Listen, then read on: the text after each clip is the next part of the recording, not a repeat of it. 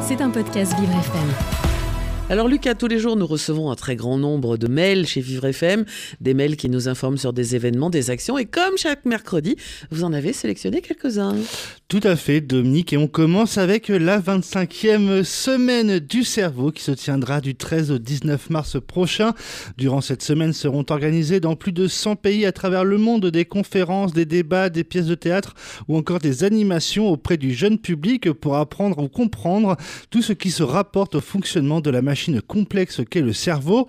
En France, 600 chercheurs, chercheuses et acteurs, actrices de la recherche regroupés au sein de 40 comités locaux se mobilisent pour vous offrir des tables rondes, des animations, des conférences, des débats ou encore des spectacles.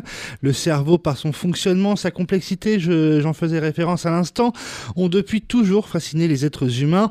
Comprendre le fonctionnement du cerveau est un enjeu majeur de la recherche avec de nombreuses implications en santé publique. La semaine du cerveau a pour but d'échanger sur de nombreux sujets de la recherche en neurosciences, sur la découverte des avancées récentes dans la compréhension du fonctionnement du cerveau. Les pathologies liées au dysfonctionnement du cerveau sont diverses et très fréquentes. Elles représentent une des premières causes de handicap et de mortalité dans le monde.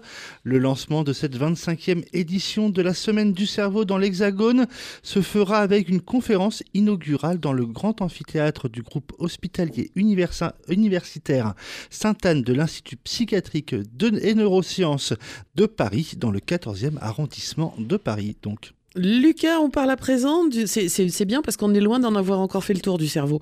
Euh, Lucas, on parle à présent d'une compétition des métiers des personnes en situation de handicap, les Abilympics.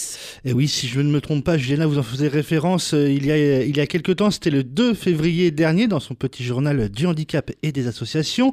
Et à quelques jours de cet événement qui se tiendra du, 20, du 23 au 25 mars prochain à Metz, au parc des, des expositions de l'Eurométropole, il était donc de bon ton de faire une petite piqûre de rappel. Durant ces trois jours de compétition ouverte au public, plus de 400 candidats en provenance d'une trentaine de pays s'affrontent dans 44 épreuves, épreuves de métier.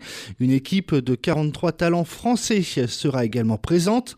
Des animations, des conférences, un espace emploi-orientation, ainsi que des cérémonies euh, que des cérémonies d'ouverture et de fermeture seront proposées.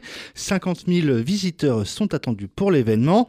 Fleuristes, couturières, jardiniers, paysagistes, photographes, cuisinières, soudeurs, carleurs, boulangers, coiffeuses, créateurs de pages web seront entre autres les métiers euh, mis en avant. Chaque participant et participante ont un handicap visible ou invisible qui s'efface dès lors que leur talent s'exprime.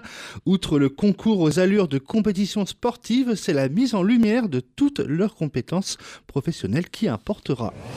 C'était un podcast Vivre FM. Si vous avez apprécié ce programme, n'hésitez pas à vous abonner.